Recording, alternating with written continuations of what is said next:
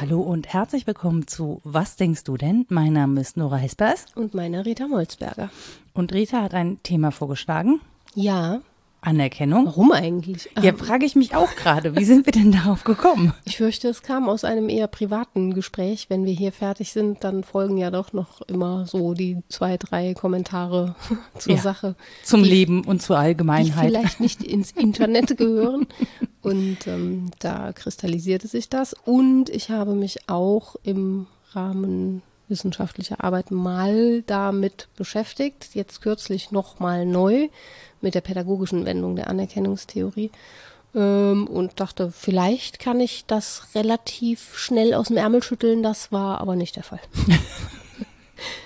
Wo sind wir denn da schon wieder hängen geblieben? Ja, ich hä- hänge halt, sobald ich über den Begriff nachdenke, hänge ich. Ah. Ich rase dann irgendwo hin von Termin zu Termin, sitze auf dem Fahrrad und denke, oh Gott, ich weiß eigentlich gar nicht genau, was es ist. Ich habe mal ein Hegel-Seminar gehabt, wo es um Anerkennung in der Phänomenologie des Geistes ging. Das ist aber dann auch schon ewig her. Dann habe ich versucht zu rekonstruieren, ob ich davon noch was weiß und so. Und dann hänge ich in Schleifen. Aber du sagtest ja auch eben, das hat mich irritiert, oft, ne?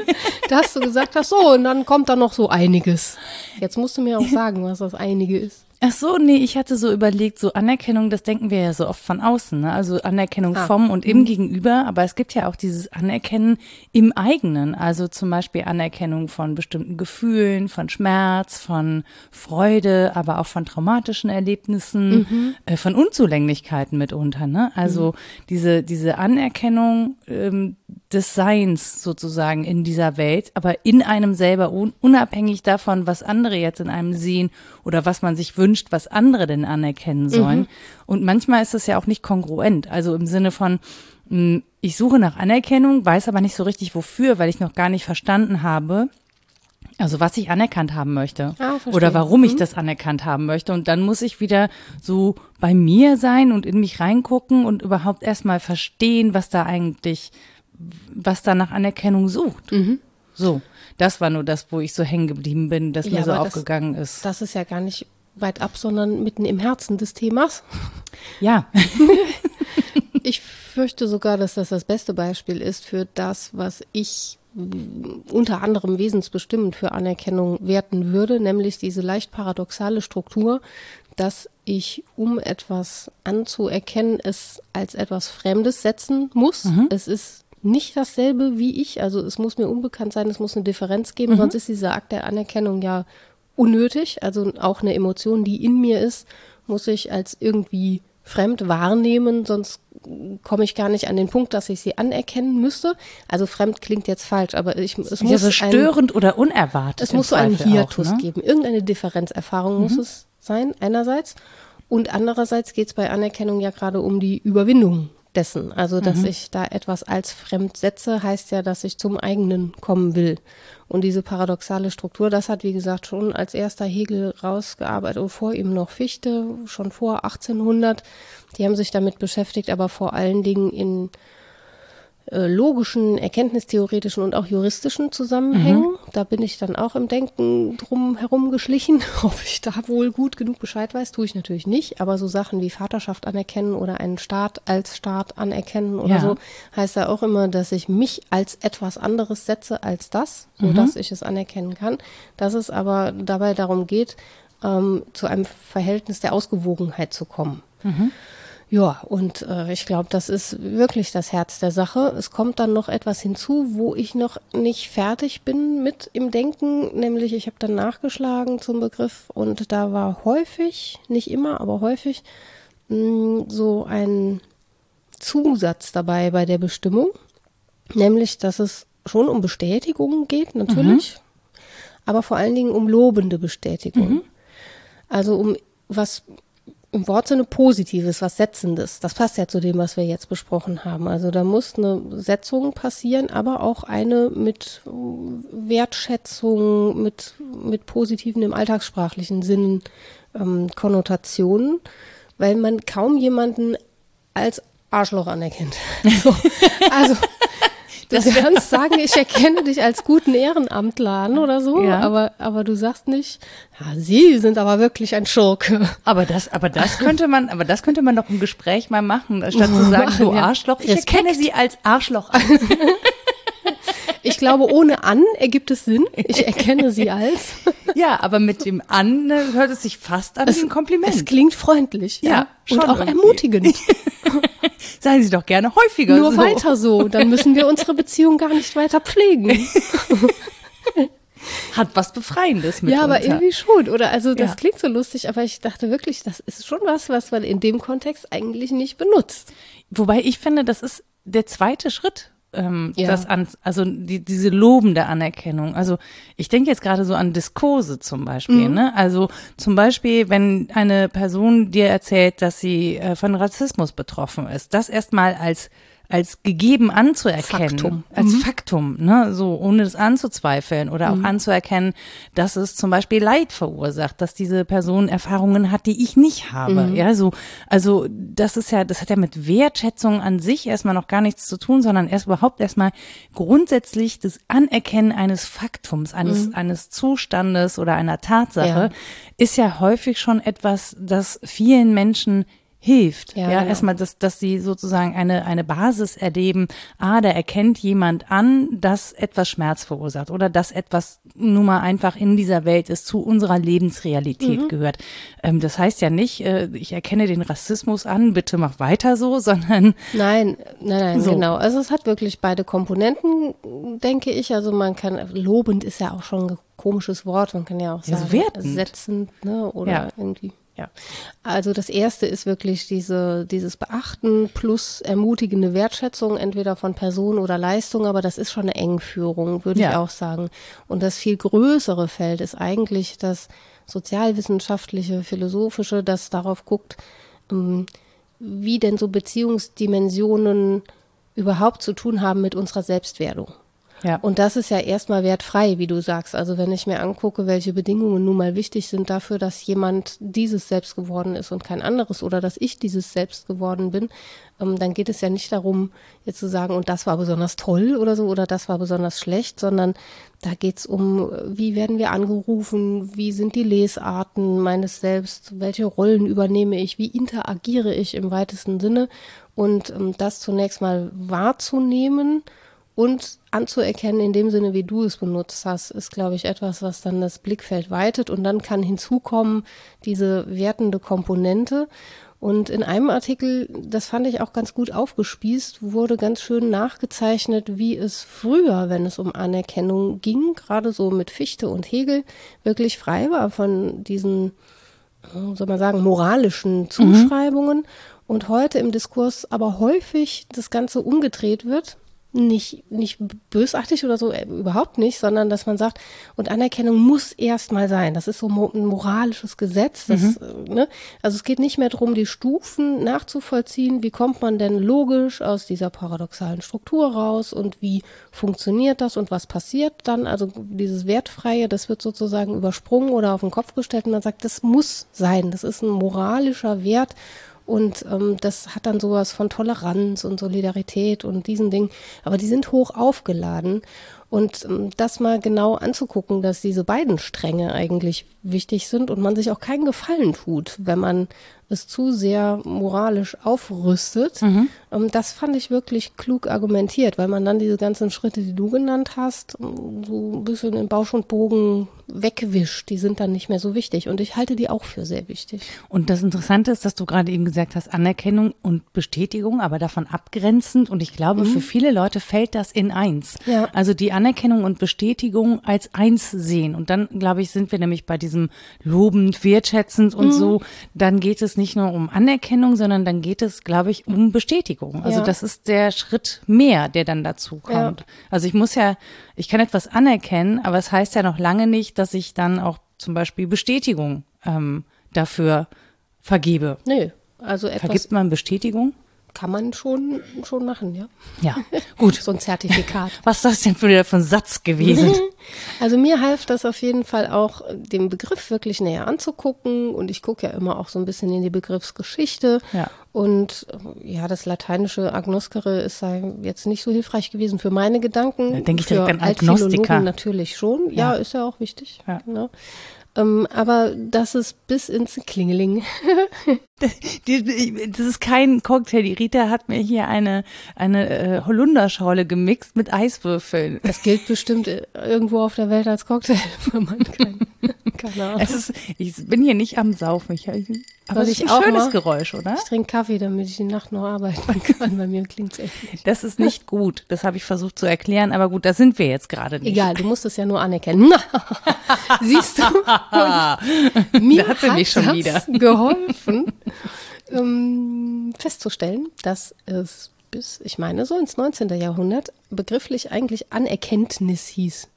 Und dann war ich so bei Kenntnis und Kennung. Ja. Das sind ja schon unterschiedliche Dinge. Ja, und Dinge. Erkenntnis, Erkennung, ne? Genau. Äh, Genau, erkannt sein, äh, Kenntnis haben von, Anerkenntnis haben Mhm. von. Das fand ich total hilfreich, um diesen Differenzierungsprozess näher hinzukriegen. Das hat mir irgendwie geholfen, weil in der Anerkenntnis steckt ja die Kenntnis und die Erkenntnis drin, was auch schon nicht dasselbe ist. Und dann geht es ganz klar sowohl um den Akt, den ich da vollziehe, Mhm. aber auch um den Inhalt. Ich Es ist ja nicht inhaltslos, da ist Nee. ja etwas, was ich kennen muss. Also kann ich gar nicht so leer anerkennend durch die Welt gehen. Das hat immer einen bestimmten Inhalt, auf den ich mich beziehen muss. Und Erkenntnis ist ja an sich ein Prozess, ne? Also Anerkennung erleben wir ja gar nicht so als Prozess, sondern als so, ne, also das so jetzt eine Tatsache und ich erkenne an, dass das eine Tatsache ist. oder so. als Zielhorizont. Genau, oder so das Mhm. ist so was Punktuelles, aber eine Anerkenntnis, da ist ja was passiert, da ist Ja, ja, genau. irgendwie vorher was entdeckt worden, Ja. ne, so dass ich dann sozusagen diese Erkenntnis an mich ranlasse. Das, äh, Da war ich dann Sprache. wieder bei, ja toll, oder? Aber da Ja. war ich schon wieder bei Vaterschaft anerkennen. Mutterschaft anerkennen ist, das ist so schwieriger zu leugnen. Aber das genau dieser Prozess, also es an mich heranzulassen, es als Faktum zu nehmen oder irgendwie abzuprüfen und dann daraus einen bestimmten Rechtsstatus abzuleiten und dann daraus sicher auch irgendwie sowas wie äh, soziale Erfordernisse oder moralische ähm, Wertschätzungen zu beziehen, aber erst in einem Schritt, der schon viele Stufen vorausgegangen ist. Und das finde ich wirklich stark auch an der idealistischen Position, dass sie auf diesen Stufenprozess mal guckt. Jetzt kann man vom Idealismus und insbesondere von Hegel natürlich vieles halten. Es ist Auf schwierig. Abstand. Ja. Und es ist schwierig, heute so bruchlos so zu argumentieren, weil es ja ein sehr geschlossenes Theorem ist, das davon ausgeht, dass sich Geist und Vernunft entfalten und irgendwann sozusagen zu einem runden Ganzen werden. Und die Erfahrungen haben wir jetzt nicht so gemacht, weder in Theorie und Praxis, aber schon die sind nicht blind dafür, dass es sich letztlich immer um einen Kampf um Anerkennung handelt und um ein Verhältnis, das fand ich auch sehr schön, immer um Verhältnisse zwischen ich und wir. Ja, und das ist, das ist das, was ich gerade beobachte, zum Beispiel in der Diskussion um Transpersonen, ne, also jetzt gerade im Netz, wie da ein Kampf um Anerkennung stattfindet, weil das, das Ding ist ja nicht, das, also es klingt immer so gut, ne, so anerkennen, dann erkenne ich das als Fakt an und dann ist auch gut oder so. Ähm, darum wird ja wirklich heftigst gestritten. Das Ja. erleben wir auch in der Rassismusdebatte. Das haben wir jetzt erlebt äh, in der Debatte um Antisemitismus bei der Documenta 15. Ähm, ne, wer erkennt eigentlich was an? Erstmal als Umstand, als Realität. Also wir kommen ja überhaupt nicht zu irgendwelchen wertschätzenden Einschätzungen oder so, sondern dieser Prozess, diese Anerkenntnis, ähm, der ist ja völlig asynchron, der ist ja völlig homogen, äh, nicht homogen, sondern heterogen gelagert in Ja. der Gesellschaft. Das heißt, es ist ja nicht so, also das ist kein synchroner Prozess irgendwie, sondern nee, genau. das ist sehr individuell teilweise. Ja, genau. Und deswegen ist das so schwierig, finde ich, noch mit Hegel zu argumentieren. Aber man soll da auch nicht das Kind mit dem Bade ausschütten. An den Argumenten ist schon was dran. Selbst wenn wir nicht mehr davon ausgehen, dass alles zu sich kommt und es sowas wie einen allgemeinen Prozess der Entfaltung von Vernunft gibt, der zu einem Ende kommt, zu einer individuellen und staatlichen Struktur, die dann total gut ist. Hat Hegel eine Pandemie erlebt?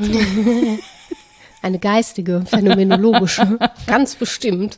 War da irgendeine Pest oder so? Nee, ich glaube 1800 eher nicht. Aber ich, die Anwürfe waren immer schon da. Das ist ja wirklich theoriegeleitet.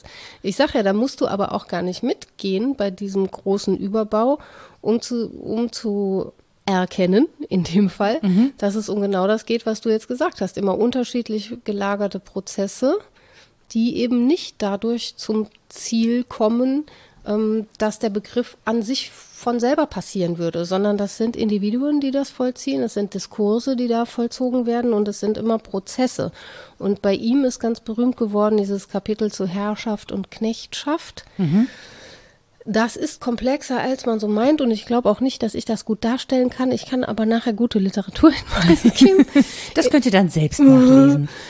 Ja, nur jetzt bei den Transpersonen zum Beispiel an deinem Beispiel bleibend, wäre es ja sehr vereinfachend zu sagen, so, und manche haben die Macht, das sind die Herrschenden, und mhm. die können anerkennen. Die mhm. anderen sind die Geknechteten, die darum betteln müssen, anerkannt zu werden. Aber so einfach ist es ja nicht. Nee, so funktioniert es so gar nicht. Überhaupt nicht, weil die, Herr, die Herrschaften. so, da wachsen wieder kleine Hörnchen bei der Rita. Allgemein brauchen ja Knechtschaften, um die eigene Anerkennung ja. generieren zu können. Alleine aus sich können sie das nicht leisten. Und sie können auch gar nicht so viel daraus beziehen, wie jemand, ich mache ja eher kurz, geknechtetes aus Anerkennung beziehen kann, weil ähm, die, die Differenz da viel größer ist. Das heißt, die müssen sich begegnen und letztlich in einem dialektischen Prozess beiderseitig anerkennen, dass sie unterschiedliche soziale Macht haben, mhm. dass sie sich aufeinander beziehen und da auch schlecht draus loskommen. Mhm. Und so kommt es dazu, dass die Individuen sich letztlich gegenseitig zu freiem Handeln auffordern. In einem Verhältnis von Herrschaft und Knechtschaft. Das heißt, bei Hegel und Fichte ist das noch so gedacht, irgendwann werden die einsehen, dass sie die eigenen äh, Machtübernahmen begrenzen müssen, um zu einem vernünftigen, guten Verhältnis zu kommen. Da, wie gesagt, ja, das funktioniert ja gerade hervorragend. ja, Schöne da, Grüße an die FDP. Mm, die Handlungssphäre selbstständig einzuschränken, weil man so vernünftig ist, habe ich jetzt auch noch nicht so ganz oft erlebt. Nipp. Aber es geht Aber ja auch nicht so sehr um die konkreten Individuen, sondern um so allgemeine Diskurse. Selbst da habe ich es jetzt noch nicht so ganz oft erlebt. Nee. Aber, aber ich habe auch gerade irgendwie so diesen Gedanken, ne, also, also es klingt halt so, als wäre das so ein freiwilliges Verhältnis, ne, das, das von Herrschaft und Knechtschaft, die können auch nicht ohne einander und da muss so Anerkennung. Und wenn man so denkt so, naja, aber die, die Anerkennung, also von, von der Geknechteten, also ich bleibe jetzt mal in dem Bild, ja, ja, ne, ja, von den Geknechteten an diese, an diese Herrschaften, das ist ja keine ehrliche und empathische Anerkennung, indem man sagt so, ja, ihr seid so schlau, ihr könnt uns anleiten, deswegen habt ihr mehr Geld verdient oder so. Ja. Das ist ja eher so eine, ja, so eine Abhängigkeit, teilweise auch wirklich ähm, mit sehr vielen negativen Gefühlen behaftet. Ja. Ne? Also ja, das kann man dann schon anerkennen, aber das muss nicht mit von positiven Gefühlen begleitet sein, ganz im Gegenteil. Man nee. kann einfach den Umstand anerkennen, dass man ähm, an diese Macht nicht herankommt, das muss man aber auf gar keinen Fall in irgendeiner Form gut finden. Ja, deswegen hat sich Marx ja auch so eingehend mit Hegel befasst und gesagt, ich stelle dem vom Kopf auf die Füße. Also es ging ja genau um diese Klassenstruktur und das Ganze ins Konkrete zu führen, was bei Hegel noch nicht so im Konkreten gedacht war. Bei ihm ist es tatsächlich eher so, dass als äh, Herr in gilt, wer ähm, wer sein Bewusstsein, sein Selbstbewusstsein über das Leben gesetzt hat, wer nicht mehr so am Leben hängt, sondern eher am Denken hängt als am Leben. Ich mache jetzt ganz flapsig. So, also ja. bitte nachlesen. Das ist jetzt nicht hegelianisch, was ich sage, aber man muss ja irgendwie auf den Punkt kommen und es verstehen. ja. Und geknechtet ist derjenige Mensch, der das nicht tut, der noch so arg am Leben hängt, dass er in ganz vielen ähm, Seilschaften und Notwendigkeiten sich fühlt. Also es geht ihm da gar nicht so konkret um die gelebten Machtverhältnisse in der Gesellschaft, aber das wurde ja dann von den Linkshegelianern und von Marx ähm, aufgearbeitet und auch konkretisiert und es ist auch nötig, das zu tun, glaube ich. Ja, und vor allen Dingen klingt es für mich so, dass Hegel da auch so Privilegien nicht mitgedacht hat, wie wer im Leben hängt und so, ja, hat im Zweifel ja auch gar nicht das Geld, sich über das Leben zu ja. erheben. Also das ist ja, ja, das ist ja eine Klassenignoranz drin. Das, das Werk heißt Phänomenologie des Geistes.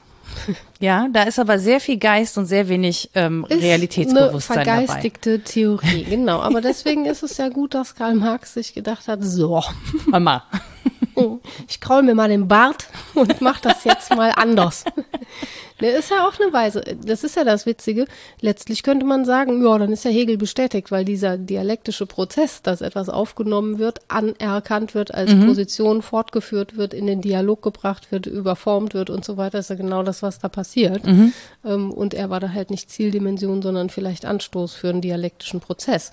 So, ich mache jetzt einfach was in die Welt Erkennt das an oder macht damit, was ihr wollt. Ja, aber was sollst du denn sonst tun als Theoretikerin? Wirklich, scheiß was aufs Papier und da musst du doch wirklich sagen, dann macht jetzt damit. Das ja, aber, aber man kann doch so ein bisschen Hand und Fuß kann's doch haben, oder? Ja, hat es bestimmt auch, nur bin ich halt auch zu dumm, es gut darzustellen. Also HegelianerInnen können das sicher noch sehr viel besser. Ich, wie gesagt, das ist jetzt. Ich entschuldige mich trotzdem nicht, dass ich da mich so flapsig drüber erhebe. Na, wir dürfen ja hier flapsig. Ja. Das ist ja auch gut und mit allen Fußnoten auf den Grabsteinen gesprochen. Ich habe keine Ahnung, ich brauche keine Fußnoten. Ich mache die Fußnoten, lest es woanders. Aber diesen Prozess auf aufzuspießen sozusagen und näher anzugucken, macht es, glaube ich, nötig, da zu vereinfachen und zu gucken, was ist denn der interessante Kernpunkt. Und das ist sicher dieses dialektische Verhältnis ähm, und diese paradoxale Struktur, dass ich etwas als anders setzen muss, um bei mir selbst zu sein. Und bei Hegel ist es schon so, dass er sagt, ah ja, da können wir ja nicht bleiben. Mhm. weder logisch, rein logisch ist das sehr unbefriedigend, erkenntnistheoretisch, und auch, ähm, Klammer auf, moralisch, Klammer zu, kann man da nicht bleiben, zu sagen, wir hängen in dieser paradoxalen Struktur, dass ich mich selbst immer nur setze, weil die anderen die Fremden sind. Das ist kein befriedigendes Verhältnis. Und genau deswegen kommt er ja dazu zu sagen, dann brauchen wir also einen Prozess und Begriffe, die beides beinhalten, mhm. die nicht mehr das Paradox so weit aufspannen, sondern die das aushalten, beides zu beinhalten. Und genau das ist Anerkennung. Mhm. In Anerkennung ist das beides drin, die Fremdheit und die Eigenheit und die Bezogenheit von beidem aufeinander. Und deswegen ist dieser Prozess der Anerkennung so wichtig. Ich persönlich habe ja das Gefühl, Anerkennung ist irgendwie so auch was Erdendes. Also erstmal so was, was einen so ja, genau, was so eine Basis erstmal ist. Ne? Etwas, mhm. wo man versucht, irgendwie so einen Fuß hinzusetzen und zu sagen, okay, hier ist jetzt erstmal fester Boden ja. und von da gucken wir mal, wo es dann hingeht und diesen Punkt oder Standpunkt kann ich auch verlassen wieder, mhm. ne? Aber so erstmal zu sagen, okay, wenn ich etwas anerkenne, dann verfestige ich das in irgendeiner Form, ne? Dann bist es erstmal in einer Form festgeschrieben, mhm. bis ich andere oder neue Erkenntnisse, Anerkenntnisse gewinne. Aber das ist jetzt erstmal was, wo ich sage, okay, ich erkenne das als eben etwas mhm. an, wo auch immer das stattfindet, im Innen oder im Außen. Ne? Also auch, ähm, keine Ahnung, je nachdem, wie wir in die Welt geworfen sind, müssen wir auch Dinge an uns anerkennen. Ja, also klar. für mich zum Beispiel die, die, das, oder den Fakt anzuerkennen, dass ich in einer Welt lebe, in der ich als Frau nicht die gleichen Chancen und äh, Möglichkeiten habe und auch nicht genauso durch die, durchs Leben gehen kann wie ein Mann. Mh, mm, hatte nichts damit zu tun, dass ich anerkennen musste, dass ich eine Frau bin, sondern wie ich als Frau in dieser Welt ja. wahrgenommen werde, welche Orte und Positionen mir zugewiesen werden. Und wenn ich das nicht anerkenne, kann ich an den Verhältnissen nichts verändern. Ja. Das heißt, ich muss das erstmal, auch wenn das doof ist und wenn ich das gar nicht will. Ich habe nämlich einen, ähm, ich habe einen alten Post von mir gefunden von vor zehn Jahren mhm. bei äh, Facebook da, ste da steht noch drin, ich brauche diesen Feminismus-Schnickschnack nicht. Schnickschnack brauchst du ja immer noch nicht. Aber nee, Feminismus halt. Feminismus brauche ich, genau. Und ich bräuchte jetzt auch, also jetzt habe ich auch Feminismus-Schnickschnack. Aber auf jeden Fall. Vielleicht ist es nice to have. Genau, aber auf jeden Fall denke ich, dachte ich da schon so, ja genau, also diesen Umstand anzuerkennen, doch ich brauche das, weil die die Situation ist, wie sie ist, weil ich eben als Person in der Welt bin, ähm, die auf bestimmte Sachen eben nicht kann oder nicht genauso kann, der nicht das Gleiche zugetraut wird und so. Das ist nicht schön, das mhm. anzuerkennen. Ähm, das hat auch erstmal gar nichts mit Wertschätzung und Loben und so zu tun, sondern im Gegenteil, das ist sehr schmerzhaft, das mhm. zu erkennen und das auch anzuerkennen als etwas, das ist. Mhm. So, aber ohne, ohne dieses Anerkennen könnte ich überhaupt keinen Schritt weiterkommen. Also komme ich in meinem Erkenntnisprozess nicht weiter. Das heißt ja nicht, dass ich will, dass es so bleibt, aber ich, ich erkenne erstmal an, dass es so ist. Ja. Also so ja, ja, klar. Klingt vielleicht das, komisch, ne? Nee, ich glaube, das ist der Teil Phänomenologie in der Phänomenologie des Geistes, weil etwas als etwas zu sehen und das anzuerkennen, dass ich es als etwas sehe und was die Bedingungen dieser Alse sind, anzugucken. Ja. Warum ich nicht in anderen Alsen lebe. Da kann ich übrigens sehr lange mit hadern. Aber wie du schon sagst, ähm, dann befinde ich mich im Modus der Träumerei oder auch de, de, der Dystopie, je nachdem, wie ich das sehe. Aber wenn ich an den Verhältnissen konkret was ändern will, muss ich ja sagen, ich lege mich jetzt mal auf diese Lesart fest oder darauf, dass ich meine, die Umstände haben das und das generiert, historisch und systematisch und darauf muss ich Bezug nehmen. Und insofern verstehe ich das auch gut mit der mit der Erdung. Es hat trotzdem auch was Himmlisches, finde ich. Also so etwas anzuerkennen als etwas, heißt auch, ich erhebe mich über die Position, etwas ist etwas. Mhm. Wo wir ja sehr oft verharren oder du, das ist die Position, mit der wir durch den Alltag gehen, mhm. glaube ich, dass wir identifizieren und Anerkennung ist eben nicht identifizieren. Das ist nicht du bist das und das und deswegen kann ich dich anerkennen, sondern ja, diese eher vorsichtige Herangehensweise, okay, das ist ein Prozess, ich muss gucken, was ist daran meins, was ist daran fremd, wie beziehe ich mein Ich auf ein Wir. Und wenn ich die Bedingungen sehe, habe ich vielleicht eine kleine Freiheitschance, da ein bisschen dran zu ruckeln und mhm. sonst habe ich die nicht.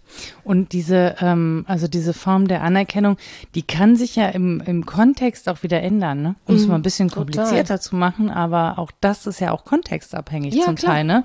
Also je nachdem, in welcher Welt ich mich bewege, ist diese Annahme, also stimmt für bestimmte Umstände. Ja. Ähm, also ich erlebe in anderen Ländern zum Beispiel eine größere Freiheit oder auch eine größere Anerkennung ne, der Position von Frauen zum Beispiel. In wieder anderen Ländern erlebe ich das eben weniger. Mhm. Also das ist ja auch nicht festgeschrieben und manchmal sind es gar nicht Länder, sondern sind es eben Kontexte. Also je ja. nachdem, in welchen Bezügen ich zum Beispiel arbeite oder mit welchen Personen ich arbeite, ähm, kann ich mich darauf verlassen, dass wir sozusagen eine gemeinsame Basis haben mhm. und auch die gleichen Gegebenheiten anerkennen oder eben nicht. Und dann müssen wir uns halt darüber auch austauschen. Ne? Ja, also auch stimmt. zum Beispiel dieses Anerkennen, okay, auf der anderen Seite ist jetzt eine Person, die eine andere Position vertritt. Ja, die muss ich nicht gut finden, aber wenn ich da so drüber wegbügel, ne, und mhm. sozusagen nur auf meinem Standpunkt stehe und sage, naja, aber das ist so State of the Art, guck doch, wo du bleibst, dann äh, komme ich nicht in Austausch. Nee, es ist einiges an Aushalten dabei und wie kontextgebunden Schlimm. das ist, da reicht ein Blick in Lexika der letzten paar Jahre, wie sich das über die Jahre auch verändert oder wie es sich in den verschiedenen Disziplinen darstellt. Im Lexikon der sozialen Arbeit steht nur Anerkennungskultur und da geht es um Ehrenamt. Mhm. Ja, oder steht sonst gar nichts zur Anerkennung selbst. Ähm, einfach Kontextgebundenheit. Und einer, der versucht hat, das zumindest für das Feld des Intersubjektiven, da warst du ja jetzt, wie das mhm. zwischen Personen so ist, zu ordnen Schön, dass du da mal einen Fachbegriff zu an den Tag legst. Doch, oder? ja, ja, absolut. Ist ja. so. Ja. Ich habe das noch nicht so genannt. Axel Honneth hat das gemacht in den frühen 90er Jahren. Der ist eigentlich so der, wenn man Anerkennung sagt, dann sagen SozialwissenschaftlerInnen und Philosophinnen Honneth. das ist so, so ein Reflex. Haben jetzt auch viele ähm, das neu gedacht und aktualisiert, aber das ist so die Position, auf die man da meistens zurückkommt. Und der hat äh, gesagt, es gibt eigentlich drei Muster intersubjektiver Anerkennung. Mhm. Jetzt kann man fragen, wieso drei? Sind es nicht vielleicht vier oder 3,5? Aber es ist zumindest ein Ordnungsversuch und man kann ja mal versuchen, sich an dem entlang zu hangeln. Das erste Muster wäre Liebe. Und zwar nicht zweier Liebesbeziehungen, sondern alles, was so Familie, Freundschaft und so ausmacht. Das Signum dieser Anerkennungsbeziehung ist ähm, Unterstützung ohne Vorleistung. Mhm. Im Prinzip. Das zweite ist ähm, intersubjektive Anerkennung im Recht, bei den individuellen Freiheitsrechten, aber auch bei den politischen Grundrechten mhm. geht es ja um Anerkennung und auch bei den, bei den Wohlfahrtsrechten, also wie ein Wohlfahrtsstaat einräumt, wer was zu kriegen hat, da geht es auch um Anerkennung. Und das dritte Muster intersubjektiver Anerkennung ist Solidarität. Und er sagte, dabei geht es eigentlich um Selbstschätzung durch soziale Wertschätzung. Und das ist dieser Blick, den ich auf mich habe durch die anderen, mhm. den du eingangs erwähnt hast. Und es ist aber eben nur ein Teil dessen. Und wir tun gut daran, da den Blick zu weiten und nicht nur drauf zu gucken, was kriege ich denn von anderen an Anerkennung, um ich selbst zu sein, sondern eben es hat diese vielen Dimensionen. Und ich fand ganz schön, ähm, das steht in dem Artikel von Ludwig Sieb, den ich nachher zitiere, zitiert dann wiederum Honnet und sagt, bei dem Ganzen geht es eigentlich um eine Chance zur Ausübung von Selbstachtung.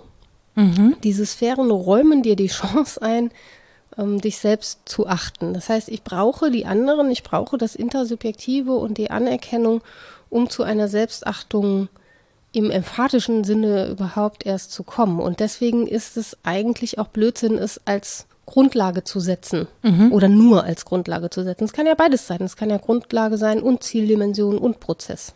Ja, wobei ich da auch gerade direkt an, also nicht nur Achtung, sondern auch Würde denke. Ja. Also das sind einfach Positionen, die erlauben deinem Gegenüber eine, äh, ne, ein, Absolut. eine Begegnung in Würde. Ja. So würde ich es, glaube ich. Deswegen auch Grundrechte, glaube ich. Also Ja. das wirklich einmal festzuschreiben und zu sagen, das ist eine Sphäre, die wir einfordern und ohne die wir nicht miteinander umgehen.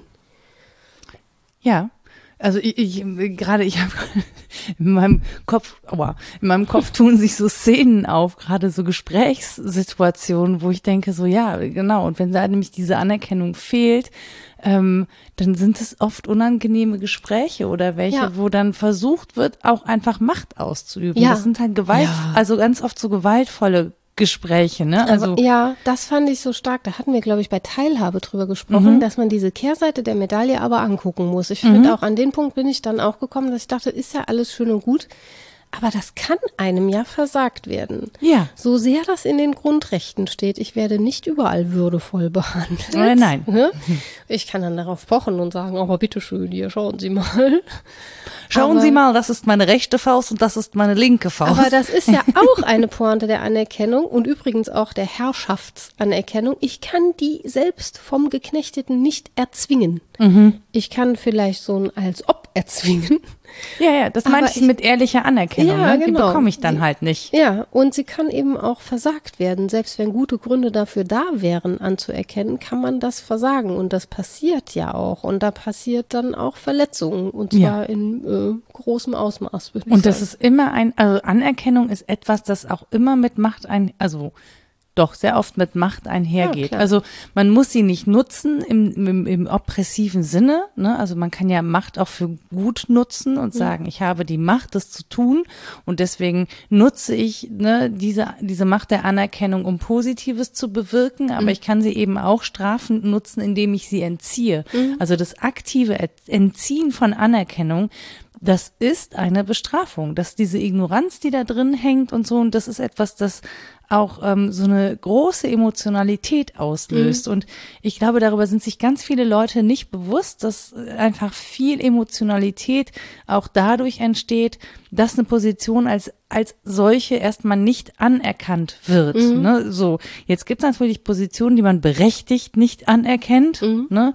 Ähm, und trotzdem, glaube ich, hilft es, den Menschen als solchen anzuerkennen. Ja, ja, also das und ist ja wenn man anerkennt, Lösung, dass man sagt, als Person erkenne ich dich an, aber deine Position oder deine Gedanken nicht. Das kann, ja. aber ich glaube, es ist wirklich ein Schlüssel. Also Ja. zu sagen, ich erkenne dich als Person an und ich erkenne auch immer noch, dass du ein, eine, eine, eine Person bist, Ja. eine Position bist. Also oft sind diese Leute eine Position. Ja. Oh, eine Persi Persition. Meinung A, Meinung A, Meinung B, Meinung B. aber, aber. Genau, ja. Aber das, das, ich glaube, dass wir ohne diese Anerkennung, also wenn wir sie, wenn wir das uns bewusst machen, dass es einfach ein Machtinstrument ist, dass wir dann einfach ähm, auch damit besser umgehen können. Also, dass wir dann eine Ja. Macht haben gegen, also einer anderen Person gegenüber. Ja, vielleicht kriegt man dann auch so einen Lotus-Effekt. Wenn's, selbst wenn es einem entzogen wird, merkt man, welches Spiel da gespielt wird und dann tropft es vielleicht leichter an einem ab. Ich dachte an diese Position, an, äh, an diese Situation des Mansplaining, diese Ursprungssituation. Aber Jetzt kann man, also ich kann lachen. Mir ist das auch schon im Kleinsten, aber ist es auch schon passiert, dass so, ach so, äh, du? nee. Und wenn man dann sagt, ich, diese entzogene Anerkennung erkenne ich wiederum nicht an, Mhm. das hat mit mir nichts zu tun. Das ist irgendwie bei dir. Dein Problem, Genau, dass du das richtig. nicht anerkennen Ja. kannst, dann ist das ja schon sehr schützend auch. Ja, aber ich glaube, dass das hängt damit zusammen, dass die, die Anerkennung also sozusagen, die du hast, die du mitbringst, dass die aus dir selbst herauskommt. Also, dass die eben nicht intersubjektiv passiert ist, sondern dass du etwas für oder dich in anderen Beziehungen genau, schon in anderen, passiert ist. Genau, in anderen Beziehungen, Ja. aber wo du einfach sozusagen festen Grund in dir hast Mhm. und sagst, okay, ne, ich, ich kenne das, dass Menschen das ablehnen, dass Menschen das nicht anerkennen. Ich erkenne auch oder ich weiß auch, dass das eben äh, genutzt wird als Machtinstrument, um eben andere zu verletzen. Mhm. Ähm, aber ich lasse das nicht zu, weil ich überzeugt bin, von, von dem, was ich als, als richtig anerkannt habe. Mhm. Und ich glaube, da musst du aber auch echt schon sehr gefestigt sein, ähm, wenn du sagen kannst, pff, ja, mit mir hat das nichts zu tun, ist jetzt dein Problem, tschüss. Ja, es gelingt mal besser, mal schlechter. Also ist Tagesform. Ein Stück und auch eine Frage der Sphäre, in der Anerkennung verwehrt wird und auch der Menge. Weil das ist ja was, da dachte ich drüber nach im Zusammenhang jetzt mit ähm, Rassismen und so. Ja. Ich werde schon auch mal, gerade jetzt, ähm, wenn, wenn mehr Haut zu sehen ist, werde auch ich auf meine Hautfarbe angesprochen. Ich werde aber selbstverständlich ganz anders angesprochen. Es nervt mich auch, dass das als abseitig empfunden wird oder dass das überhaupt eines Kommentars bedarf. Mhm. Mir versagt das aber nicht den Zugang zu irgendetwas. Ja, richtig. Ne?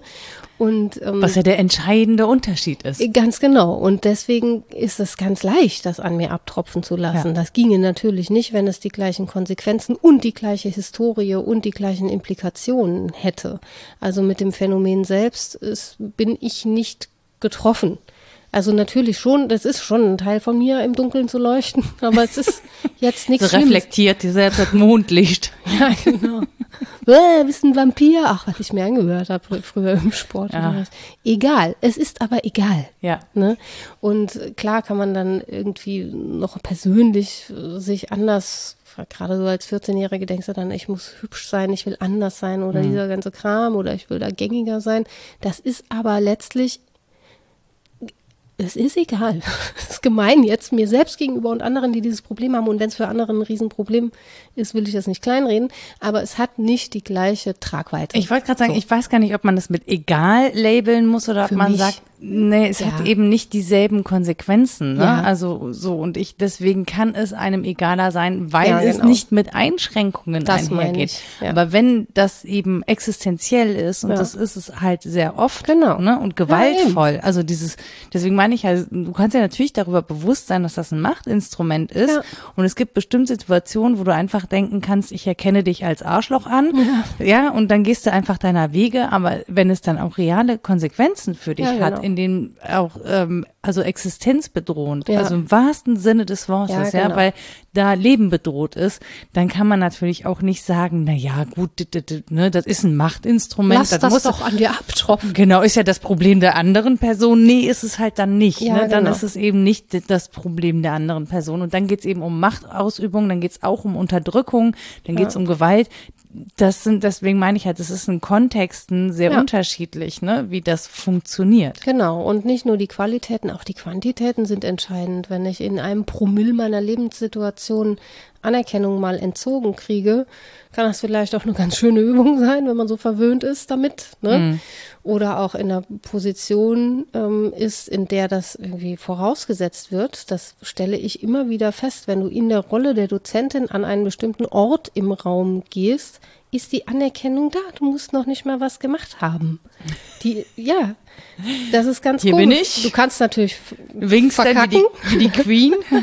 Ja, aber wenn du an das Pult gehst, ist dieser Rolle schon so viel zugeschrieben, dass du als Person da erstmal Anerkennungsvoraussetzungen Dann gehst du mal in eine Grundschule. Da kann das schlimm werden mit der Zeit. Ja, ja, klar. Die Erfahrung mache ich jetzt auch. Finde ich ganz lustig eigentlich. Was, wer bist du denn? Ja, Rolle? Verstehe ich nicht, was sie wollen. Bah, geh weg. Können auf den Boden rollen. Ja, genau. Oder halt nicht mehr.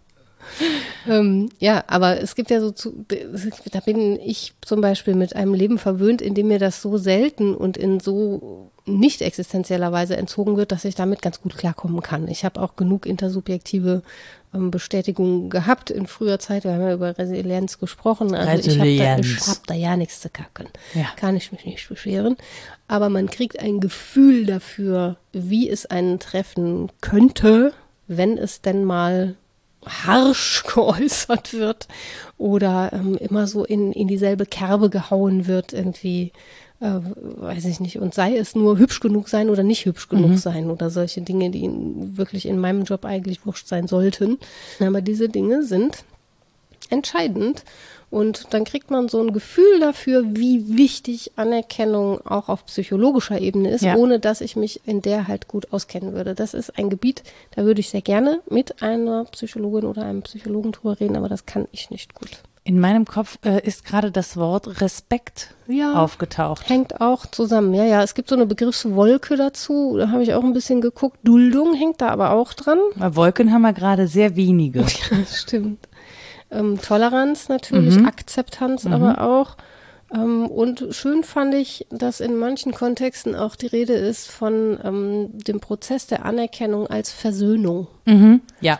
Versöhnung mit sich, Versöhnung mit anderen, Versöhnung mit Diskursen und Schicksalen und so weiter. Das hängt da schon alles mit dran, ja. Definitiv. Also ich meine, ich arbeite ja ganz viel in dem Bereich ja. Nationalsozialismus, Verfolgung, Opfer von Nationalsozialismus. Da geht's ja die ganze Zeit um Anerkennung, ne? Also auch um ja. Anerkennung, wer ist eigentlich Opfer gewesen. Ja, allein ähm, der Terminus le lebenswert oder ja, nicht ja, lebenswert. Ja. Also ja, ja. Es, er ist schlimm, aber jetzt gerade zum Beispiel ähm, bin ich bei dem Thema also Anerkennung von Verfolgten eben, die als Schwarze oder als POC verfolgt worden sind, wo wir einfach unglaublich wenig drüber wissen. Mhm. So was was sagt das eigentlich über die ganze Kontinuität seit dem Nationalsozialismus aus, dass wir sozusagen erst jetzt auf die Idee kommen, ähm, seit kurzer Zeit Stolpersteine zu verlegen für Menschen, die eben als Schwarze oder POC verfolgt worden mhm. sind. Ähm, das fand ich sehr interessant. Also ne, auf die Idee bin ich gar nicht gekommen, weil ich mir die 30er auch nicht imaginiert habe als eine Zeit, in der viele schwarze Personen eben in Deutschland gelebt haben. Mhm. Da fehlt mir ein historischer Zugang. Da habe ich halt einfach eine Schwachstelle. Mhm. Ähm, aber da bin ich nicht alleine, da bin ich leider, muss man sagen, in guter Gesellschaft. Ja. Ähm, oder ich, ja, richtig. Ich dachte auch so, ja, das ist sie, also das gut hier so in Anführungsstrichen ja. in großen, ne? Also mhm. und genau, das, das sich anzugucken und auch erstmal anzuerkennen, dass man da eine Schwachstelle hat, ähm, dass man da gar nichts drüber weiß, dass einen das auch lange nicht interessiert hat, weil das überhaupt nicht im Blickfeld war. Ähm, ja, das ist jetzt halt so, ne? Dann kann man jetzt mal gucken, wie man dann damit umgeht. Ja, aber das ist ja der Punkt, den du eingangs hattest, zu sagen, ich erkenne das jetzt erstmal an, dass ich da Leerstellen hatte, dass ich überrascht war. Wie peinlich, das habe ich ganz oft, dass ich denke, wie konnte ich das nicht wissen, verfolgen, wissen, ja. zumindest als Warum Horizont kein, meines genau, Denkens ja. mal äh, gesehen haben. Ja. Aber dieser Prozess der Anerkennung heißt eben auch scheitern. Scheitern an Anerkennung auf ganz vielen Ebenen. Mhm. Scheitern äh, von Erkenntnis und Kenntnis. Davon habe ich nicht genug. Es gibt riesige weiße Flecken auf meinen Landkarten und ich kann vielleicht gar nicht mehr entwickeln als, wie heißt das bei Biri, einen, einen Sinn für Genauigkeit und einen Sinn für Proportionen. Also ungefähr zu wissen, wie groß die Landkarte ist und wie viele weiße Flecken so drauf ja. sind. Ja, vielleicht kann ich mehr nicht machen mit meinem Ich lebe in einem kleinen Leben. Punkt im Universum. Ja, wir sind halt also sehr, was, groß, grau und egal irrelevant. ja, es ist äh, tatsächlich auch das, so zu wissen, so, ja, es gibt wirklich sehr, sehr viel zu wissen auf dieser Welt und das ist so, ich fange erst jetzt an zu begreifen, was das eigentlich heißt. Ich weiß, dass ich nichts weiß. Mhm. Weißt du, du bist so zu 30, Mitte 30 gehst du so durch das Leben, denkst du, ja, ich weiß eine Menge hier, ich bin voll, voll schlau, ich habe voll viel gelesen, voll viel nachgedacht und so. Und jetzt bist du so an dem Punkt, dass du denkst, oh mein Gott, diese Welt ist sehr groß, ich weiß nur so wenig. Ja, ja. Und ständig stoße ich auf Dinge, die ich noch nicht weiß. Mhm. Was soll denn das? Und dieser Tipp auch mal lustvoll zu scheitern. Ja, wie denn? Es fühlt sich furchtbar. Aber ich habe doch nur den, den wirklich bescheidenen Anspruch, alles zu wissen ja. und alles zu verstehen. Wie kann das? Ja, unglaubliche wirklich. Beleidigung, dass dein Gehirn das nicht leistet, ne? Ja, es ist wirklich eine Frechheit. dass mir das auch nicht alles auf dem Silbertablett präsentiert wird, sondern dass ich mir das auch noch selbst aneignen muss. Ja. Ja. Was habe ich denn eigentlich in der Schule gelernt? Nichts. Hätten die mal den Nürnberger Trichter auf unsere Köpfe gesetzt und da alles reingeschüttet, was es so zu wissen gibt. Ja, aber du weißt ja nicht, was sie da reinschütten. ja, ist alles schon, ja, halt. ja. Das Problem mit dem alles haben wir ja jetzt eben geklärt. Wenn Ja. es alles ist, dann äh, ist das auch nichts mehr mit der Differenz von äh, mir und anderem. Also Ja. Ich brauche halt Differenzerfahrung, um überhaupt in dialektischen Prozesses nachdenken ja, das zu ist doof, ne, dass man diese Grenzen dann schon auch braucht. Ja, es sei, also sei denn, man ist Göttin. Dann braucht man das halt nicht. Dann kann man guten Gewissens allwissend sein. Ich erkläre mich jetzt einfach dazu. Bitte, bitte. So, hebt alle eure rechte Sandale hoch. Nein. Nora ist anwesend. Nein, natürlich nicht. Möchte ich gar nicht mehr. Na, aber diese Figur äh, des Göttlichen ist ja genau Ja. das. Also allwissend zu sein, keine Differenzerfahrung zu machen, zumindest nicht notwendigerweise. Wenn man will, dann im Akt der Gnade anderen Ja. gegenüber. Ähm, Und ansonsten äh, mit sich selbst fertig zu sein. Ja, wenn man alles ist, ist man ja halt nicht. ständig mit sich selbst. Ja, ja, ja. Also- man kann sich dann veräußern. Ne? Du kann, Ja, bei wem gegenüber? Du bist ja schon alles. Ja, mir selbst gegenüber. Ich kann Ja, ja, richtig. Ne, also im, im Christlichen kann ich irgendwie mich veräußern und Mensch werden zum Beispiel oder ich kann mich spalten und ganz viele sein oder so, aber ich bin trotzdem immer alles. Das ist jetzt auch nicht schön. Willst du immer alles sein? Nee, eben. Wo ich auch so denke, so nee. Also klingt auch nicht wirklich nach einer reizvollen Vorstellung an der Stelle. Das beruhigt mich sehr, dass dein Ja. Ziel nicht ist, göttlich zu werden. Nee, also daran. Nur ähm, allwissend, aber der Rest muss nicht. Genau, der Rest muss nicht. Das heißt auch nicht, dass man dann schlauer ist als alle anderen. Man ist nur wissend. Was man Ja. dann damit macht, ist ja dann auch nochmal eine andere Sache. Ja. Oh, was man damit macht. ja, Macht mit. Hm. Schlimm. Ja, auf jeden Fall. Ich erkenne an, dass ich nicht ähm, auf gar keinen Fall und unter keinen Umständen irgendwas Göttliches sein möchte. Ja, aber wir bleiben ja auch da witzigerweise nicht stehen in der Anerkenntnis unseres Scheiterns. Das wäre ja auch eine Position, zu sagen, "Joa, ich kann ja eh nicht alles wissen, dann ist das jetzt so. Aber diese Form von Borniertheit ähm, ist ja dann vielen doch nicht zu eigen. Menschen sind ja häufig nicht so, dass sie Nee. Dass sie da stehen bleiben, sondern wir arbeiten uns daran ab, wir machen immer weiter, wir sind angestoßen auch durch den anderen und deswegen finde ich die Rolle des Intersubjektiven schon sehr wichtig. Das ist nicht das Einzige in diesem Diskurs, das man betrachten muss, aber angeschubst wird man ja meistens von außen, von einem anderen Menschen oder von einem anderen Buch, das man noch nicht gelesen hat, von Vom einem Wind. Geist, der die Tür öffnet oder dem Wind, genau. Ja. Also etwas, das uns irritiert, äh, was uns auffällt, uns übel aufstößt, meinetwegen auch, ähm, führt dann dazu, dass ich diese Differenzerfahrung mache und dann kann ich natürlich schnell wieder bei mir sein und sagen, ja, ja, ach, das ist aber alles, das braucht mich nicht weiter zu stören. Ja, aber auch schöne meistens Sachen, also auch so- schon. Ja, wobei es können ja auch wirklich Sachen, so glückliche Fügungen, glückliche Umstände oder so, die Ah, können. ja, Hatte ich ganz vergessen. Gibt es das auch? ja, ja. Ja, aber es kann ja wirklich sein, dass dir etwas widerfährt und du bist total, du bist total glücklich und positiv. Das kann ja auch eine große Veränderungskraft haben. Mhm. Ich habe ein bisschen das Gefühl, man vergisst das so, weil man ständig jetzt gerade so hin und her geworfen ist Der zwischen Mann. dem Elend, zwischen dem Elend dieser Welt, wir, also ich, Mhm. ja, so, und mich ja auch sehr viel darin bewege. Also, man, ne, ich bin ja nicht so die für die leichten Themen, ich bin ja eher so für die äh, schmerzhaften Themen Ja, das hier zuständig. ist schon das Leichteste, was Nora kann. Das muss sie auch nur meinetwegen diesen billigen Ranz mit mir besprechen. Nee, auch meinetwegen. Aber das ist ja schon so, ne? Das ist, es gibt ja diese Momente, in denen du wirklich ähm, auch glücklich bist. Außer dir, mir vor ja, Glück. Außer Ja. dir vor Glück, ne, in denen Ja. dir gute Sachen widerfahren. Das sind ja auch Grenzerfahrungen, Ja. in denen du sehr erfolgreich bist, endlich, ähm, ne, ne, dass dir auch mal was gelingt. Also wir müssen ja nicht nur über Scheitern reden, wir können ja auch über etwas reden, das gelingt. Mhm. Ähm, Wenn mir was gelingt, dann scheitere ich am Scheitern. ja, aber dann, weißt du, dann kann das ja auch große Veränderungen mit Klar, sich bringen. Also du bewirbst dich zum Beispiel für einen Job im Ausland, an der Uni. Mhm. Ja, das ist dann irgendwie so, du, du findest das total super, du hast dir deinen Traum erfüllt und du ziehst in ein anderes Land. Das ist ein großer Bruch. Also Ja, das ist klar. Mhm. eine große Veränderung, die das mit sich bringt. Und es können natürlich auch selbstgewählte und glückliche Umstände sein, die zu sowas führen. Mhm. Entschuldigung, ich muss da jetzt gerade mal ein Plädoyer für die schönen Dinge des Lebens, Finde ich super, dass du das machst. dass mir es überhaupt eingefallen ist. Ich könnte das gar nicht mit diesen. ja. Ja, Also aber es so. ist völlig richtig. Natürlich, also außer mir zu sein, eine Differenzerfahrung zu machen, ist äh, völlig unabhängig zunächst mal davon, ob, ähm, ob sie als positiv, negativ zu werten ist oder sonst irgendwie was, ob das eine Glückserfahrung ist oder eine Unglückserfahrung. Wir wollten ja gerade nicht bei diesen wertenden Dingen sein und trotzdem, ähm, ja, Differenzerfahrung an sich ist Erfahrung von Pathos, also dass mir etwas widerfährt. Und ähm, da nicht aufgescheucht zu sein, das schaffen, glaube ich, nicht so viele Menschen. Im Alter ist es schon nochmal, glaube ich, was anderes. Da scheucht dich vielleicht anderes auf oder du selbst eher, Man du ist bist schon halt erfahrungsgesättigter oder Ja. es ist langsamer, genau.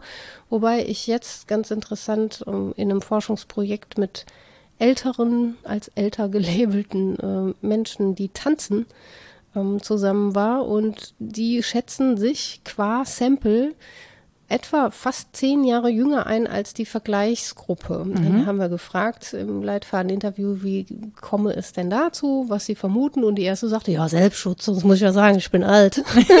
Fand ich schon sehr gut. Und die andere sagte, ja, schon auch, aber es könne vielleicht auch sein, dass man im Tanz immer die Schritte variiert. Dass man, also sie machen nicht Standardtanz, sondern ähm, elementaren Tanz, das ist nochmal was anderes. Und sie fangen nie gleich an, sondern die Schritte werden je neu gesetzt und neu erfahren. Und die sagte, das ist etwas sehr Junges, mir zuzutrauen, dass ich es immer wieder neu machen kann. Und das fand ich total plausibel. Also zu sagen, dass ich da neu beginnen kann und es auch so einen Erhalt gibt von dem, was ich in früheren Jahren konnte, nämlich das ein Wagnisunternehmen. Ja, konnte ich vielleicht mit 20, kann ich jetzt mit 80 aber Mhm. noch genauso. Warum soll ich mich dann anders empfinden? Es fühlt sich so ähnlich an. Oh, das, das- fand das- ich schon toll. Ich habe gerade ähm, ähm, eine, eine Idee, was Anerkennung und Vorurteil auch miteinander zu tun haben könnten. Also wenn man, ne, also Vorurteile bestätigt sieht, dann man, dass man sozusagen ähm, eine Annahme tätigt, eine Anerkennung tätigt, die aber nicht der Realität entspricht. Ja, dessen, was von außen an dein zum Beispiel Alter herangetragen Ja, wird. Du genau. hast dich mit 80 als so und so zu empfinden, so und so zu kleiden äh, und so weiter und so fort. Und das nicht anzuerkennen, zu erkennen zwar, aber sich kreativ dazu zu verhalten. Indem man über sein Alter lügt, mit so minus 20 Jahren. Nee, nicht lügen, anders empfinden auch. Ja. So. Das fand ich schon stark. Die haben mir dann auch noch gefragt, ob diese Phase, wo sie dann nur digital und Zoom und wie schwierig das war und ob das nicht komisch war, sich dann immer zu sehen und ob das irgendwie schambehaftet war. Und da waren sich alle einig, ne, wieso sich überhaupt zu sehen, ist komisch. Sowohl im Spiegel als auch in echt, als auch per Zoom, total egal. Man ist ja erschreckenderweise nicht mehr 20. Immer Ja. wenn man sich sieht, ist man nicht mehr 20 und das ist irgendwie immer komisch. Das fand Ja. ich auch plausibel. Und äh, wenn das nicht Anerkennung von Älterwerden ist, dann weiß ich es nicht. Also Du, mir reicht es schon auf meinen kaputten Fuß zu gucken und anerkennen zu müssen, dass der jetzt äh, deutlich anders aussieht als vor der Verletzung und auch deutlich anders funktioniert als vor der Verletzung.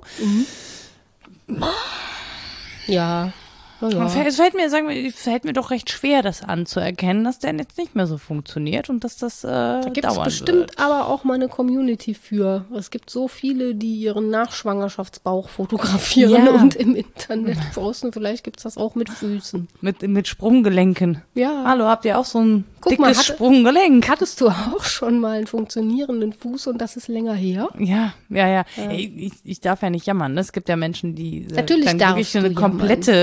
Äh, Bewegungseinschränkung haben. Das habe ich jetzt alles nicht. Aber das ist trotzdem so, wenn du dich als eigentlich anders, also sehr sportlich und beweglich und so wahrnimmst, Ja. dann ist das schon so, dass du dann, ja, das anzuerkennen gar nicht so leicht ist. Also Na, weil man halt auch Selbstzuschreibungen macht. Die kommen einem ja nicht nur von außen zu. Überhaupt ist dieses Außen-Innen ja ein sehr komplexes Verhältnis, Ja. äh, wie jetzt besprochen. Deswegen ist das ja gar nicht so leicht zu sagen. Also das sind Akte der Anerkennung, die mich mehr zu mir selbst führen oder das sind welche, die sich, äh, die dazu führen, dass ich mir entfremdet werde. Das fällt mir immer ganz schwer. Ich halte das für ein wichtiges Kriterium, darauf zu gucken. Wenn ich auf dieses Verhältnis von ich und wir gucke, dann gucke ich mir gerne an, wo sind da so mh, Einfallstore für Entfremdung und wo sind aber auch Einfallstore für sich gut mit sich fühlen oder eins mit sich werden. Aber es ist nicht gut zu trennen, was an Zuschreibungen von außen mit einem passiert und was man so an Erwartungen an sich selbst hat. Also ich kriege das nicht so gut auseinanderklamüsert. Ich habe gerade überlegt, dieses Anerkennung, ne, das kann ja auch was damit zu tun haben. Rita möchte gerne das Soll ich Licht, Licht bedeutet, dass wir gerne Licht anmachen. Es ist nämlich dunkel geworden. Soll ich? Da darfst gerne Licht anmachen. Es ist dunkel geworden. Wir können uns fast nicht mehr sehen. Wir können uns zwar hervorragend hören, aber wir können uns nicht mehr sehen. Möchtest du das Fenster zumachen oder möchtest du Tiere hier drin Ach so, haben? Tiere. Mhm. Die kommen ja angeblich nur wegen des Geruchs. Ah, von wegen. Ich schwitze nicht. Die Lampe, die riecht gar nicht so toll. Es ist Sommer. Was will man tun? Oder das, was jetzt Neusommer ist. Keine Ahnung. Neo-Sommer. Genau. Nee, woran ich gerade dachte, ist, naja, das klingt immer so leicht mit der Anerkennung, aber da hängen ja im Zweifel einfach Weltbilder dran. Ne? Ja. Also bei mir im Kleinen hängt da so ein, Selbstbild und damit aber auch ein Weltbild zusammen. Und ähm, manche oder für manche Personen ist das wirklich eine riesen Herausforderung, etwas als Realität oder gegeben anzuerkennen, weil das eben nach sich zieht. Also wir haben ja eben über Konsequenzen auch gesprochen, aber das zieht ja manchmal auch für die Person etwas nach sich, diese Anerkennen vollziehen muss. Also ne, die sagen muss, okay, ich erkenne an, ähm, dass das so ist und in der Konsequenz heißt das aber für mich, dass ich zum Beispiel eine rassistische Person bin oder rassistisch mit rassistischen Stereotypen groß geworden bin und Ja. also dazu beitrage, dass dieses System rassistisch ist, weil ich mich so verhalte. Ja, überhaupt die Anerkennung auch der eigenen Ach, Gewordenheit, wie wenig Menschen schon in die Großelterngeneration gucken. Ich meine, das weißt du am allerbesten, dass man sagte, ja, irgendwie der Opa war lange weg. Hm, Der hat auf Eisbären so geschossen in wissen wir jetzt Russland. auch nicht so genau, was der, die Uniform auf dem Foto, weiß ich nicht, stand immer aber gut, ne? Die Oma hat gerne Sport gemacht in ihrer Mädchengruppe in Ja. den 30ern. Ja, aber ist ja wirklich so, Mhm. Ja, dass ja. du da nicht hingucken willst. Und ich fühlte mich auch so ertappt, als du es eben sagtest, wie sehr man da an Welt- und Denkbildern hängt. Mhm. Ich löse mich zum Beispiel kaum von diesem Vernunfttheorem, so sehr ich weiß, dass Hegel 1800 geschrieben hat und dass es nicht in einem aufgeht, ist schon ein Wunschtraum von mir, dass sich Vernunft immer weiter entfaltet oder Humanismus, ähm, die Idee von alle Menschen sollen es gut haben, tatsächlich entfaltet. Ich löse mich nicht davon. Ich weiß, dass das ähm, hoch naiv ist und dass es auch nur eine Weise ist, auf die Welt zu gucken und zwar eine sehr privilegienbehaftete auch. Aber da, sich davon zu lösen, fällt mir ganz schwer, auch auf die ähm, auf die Prägnanz von Vernunft zu hoffen. Aber Vernunft ist doch nicht. das, was uns unglücklich macht, Rita. Ja, ja, genau. Aber Ja. und es ist auch ein Emotionenbashing, was bei mir ständig passiert. Das ist nicht so viel wert, wenn ich fühle. Das, äh, es tut mir leid, aber ich bin so eingerichtet. Ich gucke da mittlerweile kritisch drauf, immerhin. Also ich, Ja. Und es ist auch eine Form von Anerkennung des Scheiterns. Aber für mich sind Gefühle halt das wesentlich Schwierigere. Die sind halt sehr chaotisch. ja, kann ich nicht so gut mit umgehen. Ich mag ja Chaos, aber das mit den Gefühlen fällt mir, also nicht, dass ich keine hätte, das ist mir schon bewusst, aber die kommen nicht immer so dann, wenn ich sie so haben will. Die an mir, die sind ja nochmal, aber an anderen auch, wie viel ich übe, in diesen Gesichtsausdrücken eine Emotion zu lesen. Es ist äh, harte Arbeit. Diese Menschen einem gegenüber, die immer so Dinge fühlen, ne? Ja, ja, und Ja, dann ja. bin ich ja aber Teil dessen, warum die dieses Gesicht zeigen und kein anderes. Und natürlich ist es nicht ein reines Vernunftgespräch, wenn ich argumentiere, sondern es geht darum, dass ich argumentiere und ob man sich gern auf mich einlässt oder nicht, hängt vielleicht wirklich damit zusammen, ob ich gut geschminkt bin oder nicht, weiß ich doch nicht. Es hängen ja so viele komplexe Sachen dran, dass es schwer ist für mich anzuerkennen, dass da nichts die Oberherrschaft hat. Ich führe eigentlich auch gerne einen wissenschaftlichen Diskurs immer unter dem Label und da geht es um die Macht des Arguments und um sonst nichts. Da würde ich auch dran festhalten wollen, theoretisch. Theoretisch. Aber, ja, aber de facto ist es natürlich äh, nicht der Fall.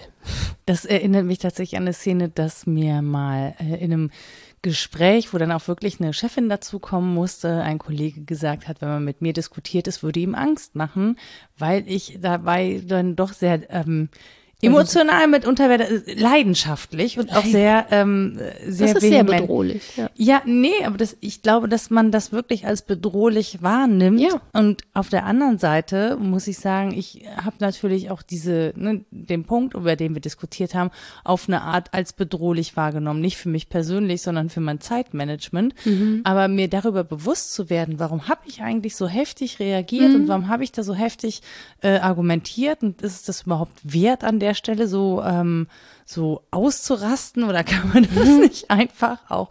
Da stand ganz viel Kommunikation im Raum und so und das ist auch von der anderen Seite nicht super gelaufen. Ne? Also da sind wir einfach auch auf, das war so ein Missverständnis. Mhm. Aber gespiegelt zu bekommen, dass jemand, ähm, dass ich jemanden unter Druck setze. Mhm. In dem Moment, wo ich dann so reagiere, das war so das erste Mal, dass ich dachte, ach, der fühlt da was. Ach so, ja dann, das ist natürlich nicht gut, Nora, wenn das so läuft. Das ist natürlich, er muss Könnte ich bitte mit deinem Avatar sprechen? Du fühlst mir zu viel. Nee, nee, das ist ja total richtig. Aber dass mir das so, dass ich da gar kein Bewusstsein für hatte, weißt du, das ist so der Punkt, wo ich dann immer denke, nee, vielleicht bin ich ja doch nicht so wie andere Menschen, so, sondern habe da irgendwie eine Fehlschaltung oder was auch immer. Ähm, aber das sind so die Punkte, wo ich dann denke, ah, okay, ja, da habe ich das ähm, mit diesem sozialen Dingsbums so, also da muss ich jetzt noch Ja, drüber wird ja wieder eingeholt kommunikativ, ist doch toll. Also In dem Fall wurde es kommunikativ eingeholt, aber auch das erste Mal in meinem Leben, dass Mhm. so ein Gespräch stattgefunden hat, wo dann auch jemand saß, dem ne, beide Parteien vertraut haben, ne, eine Chefin, die da als Art Mediation, das tat mir so ein bisschen leid, dass sie da vermitteln musste zwischen uns. So, jetzt gebt ihr euch die Hand und dann seid ihr wieder lieb. Nein, das ist ja, aber das, das Ding ist So war das wirklich, früher. ja, aber das Ding ist wirklich, dass man da zum Beispiel erstmal äh, in den Raum stellen musste, die gegenseitige grundsätzliche Anerkennung. Ne, das, also das als Basis zu schaffen, zu Mhm. sagen, ich erkenne deine Rolle an, ähm, die ist so und so, das habe ich verstanden. Ich erkenne aber auch an, dass dein Zeitmanagement ein anderes ist, Ja. ne, dass du eine Hoheit haben möchtest über die Texte, die du schreibst und so. Da ging es natürlich im Grundsatz erstmal darum, dass man versteht, dass jede Position erstmal anerkennt, was die Leistung der anderen ist. So, das, das, Das, braucht hilft sehr viel. Ich glaube, das ja, sollte man das sehr brauchte viel es öfter als tun. Basis. Ja, und deswegen, ja. das, das ist so das Ding, ja, diese Gefühle auf der einen Seite, aber die entstehen ja durch Vorannahmen. Ja. Und deswegen, ähm, und ich glaube, das ist total wichtig in so klärenden Gesprächen, so Streitsituationen, erstmal eine Basis zu schaffen, die daran besteht, dass man durch Klärung gegenseitige Anerkennung schafft. Ja, vielleicht gibt's wirklich da so einen Stufenprozess von Kenntnis, Erkenntnis, Anerkenntnis. Kann ja sein, Ja. ne? Dass, dass es oder zumindest verwoben ist. Ich kenne das auch, dass die Auslegungen einfach so unterschiedlich sind und beide Positionen sind richtig. Ich kann sagen, pass auf, ich bin im Selbstschutz unterwegs, gerade in pädagogischen Berufen. Ich brauche meine Pause und die muss 45 Minuten lang sein und an der rüttle ich nicht. Ich kann aber auch sagen, ich bin in pädagogischen Berufen unterwegs und zu meinem Selbstverständnis gehört, dass ich nicht 45 Minuten Pause mache, sondern halt auch mal nur 30, wenn ich aber gebraucht werde. Und es sind beides völlig versöhnbare Positionen, wenn sie denn erkannt sind und anerkannt sind. Und dann können die Menschen auch besser miteinander, die da diese beiden Positionen haben, weil sie sich darüber aufklären, wie ihr Selbstbild ist, dass beide belastet sind, dass sie mit diesen Belastungen ganz unterschiedlich umgehen, dass die Lebenssituationen ganz anders sind und so weiter. Aber solange wir da nicht hinkommen, im allerkleinsten nicht hinkommen, wie soll das dann im Großen funktionieren? Das macht mich manchmal ein bisschen äh, skeptisch. Also Ja, aber ganze ich- ich- Staaten anerkennen und Ja. juristische Ja, Anerkennnisse das- schaffen und im Kleinen sind wir nicht mal fähig, uns über uns selbst klar zu werden und unsere Positionen auszudrücken und sie anzuerkennen. Das ist schon schwierig. Ja, aber, aber zu verstehen, dass das eine Grundlage ist, also Mhm. diese gegenseitige Anerkennung erstmal eine Grundlage ist für jede Streitigkeit und dass man sehr gut streiten kann, ne, wenn so sozusagen der gegenseitige Respekt einmal formuliert ist. Also wenn man einmal formuliert hat, ich respektiere, was du tust, ich nehme deine Kritik aber trotzdem nicht an, Naja, das ist aber was anderes. Ja, ja, ne? Das klar. ist was anderes, als zu sagen, ich nehme deine Kritik nicht an und die andere Person versteht, ah, du respektierst meine Person, also meine Position nicht, ja, du nimmst meine Kritik nicht an, also meinst du das persönlich. So, und in dem Moment, wo ich sage, nee, ich verstehe schon, was du möchtest und ich verstehe auch, aus welchen Gründen du diese Kritik äußerst, ich nehme sie aber aus den Gründen nicht an und das, ich kann das auch gut argumentieren und dann muss man halt einen Kompromiss finden. Ja. So. Aber das, diese, dieser, oder diese Form des Austauschs, die funktioniert nur, wenn es sozusagen eine gegenseitige Anerkennung gibt dessen, wer da sitzt, was sie machen, so. Und dann müssen auch, oder dafür ist es zum Beispiel wichtig, auch mal Aufgaben zu klären. Auf jeden Zum Fall. Beispiel. So. Ich kenne das auch andersrum. Das ist eine ganz äh, spannende Erfahrung, die ich erst kürzlich machte. Da habe ich mich gefragt, wie lange ich durchs Arbeitsleben gekommen bin ohne diese Erfahrung. Nämlich, dass ich mit jemandem, den ich voll anerkenne in der Rolle und in der Sache, äh, wir verstehen uns nicht. Ich weiß auch, es geht auch nicht um mögen oder nicht mögen. Ich, wir verstehen uns nicht. Nie. Eigentlich nie. Also selbst bei Einwortsätzen nicht. Ja. Und so die kürzesten Mails, die ich versuche, die schon wirklich so interpretationsfrei wie überhaupt zu formulieren. Es ist immer Raum für Missverständnis, es geht immer aneinander vorbei, also in 100 Prozent der Fälle. Und ich gucke das an mit einigem Amüsement, aber es ist auch sehr, sehr anstrengend. Ja, ja, klar. Und dann aber gleichzeitig zu transportieren, ist gut, ist okay. Ich erkenne an, dass wir uns niemals verstehen werden. Das ist halt so. Jetzt lass mal gucken, was wir damit machen. Das ist ähm, schwierig. Das ist ein ganz komischer Fall, finde ich, weil viel öfter Ja. ist es ja, dass man sagen kann, okay, da haben wir uns missverstanden, aber so grundsätzlich gibt es schon irgendwie eine Basis und so. Es gibt diese Basis nicht. Das, weiß nicht warum. Es gehört nicht zusammen, was nicht zusammengehört. Möglicherweise, Möglicherweise. ist das auch ein Punkt. Und sich dann aber noch über eine Sache zu verständigen, ist wahnsinnig schwer. Ja. Und wenn mir das häufiger so ginge und ich nicht fähig wäre, das wenigstens analytisch irgendwie rauszuholen aus der Situation, mich zu distanzieren, zu reflektieren und dann auch drüber zu lachen, das ist für mich ein wichtiger Punkt, dass ich dem mit Humor begegnen kann, da wäre ich verratzt, ne? Ich wäre so verzweifelt an der Welt, weil ich gehe jedes Mal raus aus jeder Kommunikationssituation mit einem großen Hä? Was, Was denn jetzt wieder dann? schief gegangen? Ich verstehe es nicht. Und dann ist wirklich, wenn du es nicht erkennen kannst, ich habe irgendwie das Tool nicht, um zu erkennen und dann trotzdem anerkennen. Das ist, Ja. äh, das ist schon eine Aufgabe. Das meinte ich auch mit dem, mit dem leicht göttlichen oder himmlischen von Anerkennung. Mm, Anerkennung ohne Kenntnis der Sache, ohne Kenntnis der Person Annung. gibt es ja auch. ja, vielleicht, genau. Nung. Ich nunge dich. Ich lunge dich. Schöner Titel. Niemand wird jemals wissen, was wir damit meinen, ohne diese Podcast-Folge Nee, zu hören, nee, aber ich nee, lunge dich. Ja, ist doch schön. Ich nisse dich geht auch, wegen Ja. Anerkenntnis. Ja, ich nisse dich und nee, genissen und genungen. Genissen und genungen. Oh mein Gott. Aber das ist es aber ist wirklich- spät. Ja, und dann sind wir aber vielleicht bei der, wo ich eingangs sagte, ist problematisch, das als einziges zu setzen, aber bei einer moralischen Position, um zu sagen, das muss Conditio sine qua non sein. Menschen sollten sich, das ist normativ aufgeladen, sollten sich so begegnen, selbst wenn sie keine Kenntnis voneinander haben, muss das da sein, dass als Person so etwas wie Anerkennung da sein muss, damit man sich dann in der Sache noch schön vergegnen kann, aber immerhin. Immerhin, im, immerhin. Es hat irgendeine Immerhin hat Form von genungt. Kontakt. Ja. Das werden wir nie wieder los. Nee. Wir tragen das einfach in die Welt, bis alle das sagen. Der läuft. Wir schreiben ein Buch dazu. Nungen und Nissen. Nungen und Nissen. Genau. Und dann könnt ihr euch alle selber überlegen, was ihr damit anfangt. Nissen sind eigentlich, sind das nicht diese Kopflauseier? Ja, das auch. Und die Diakonissen, die haben Ja, auch die immer auch. die Nissen genannt. Ja. ja, das war wahrscheinlich gar nicht so nett, aber damals wusste ich noch nicht, was Nissen sind.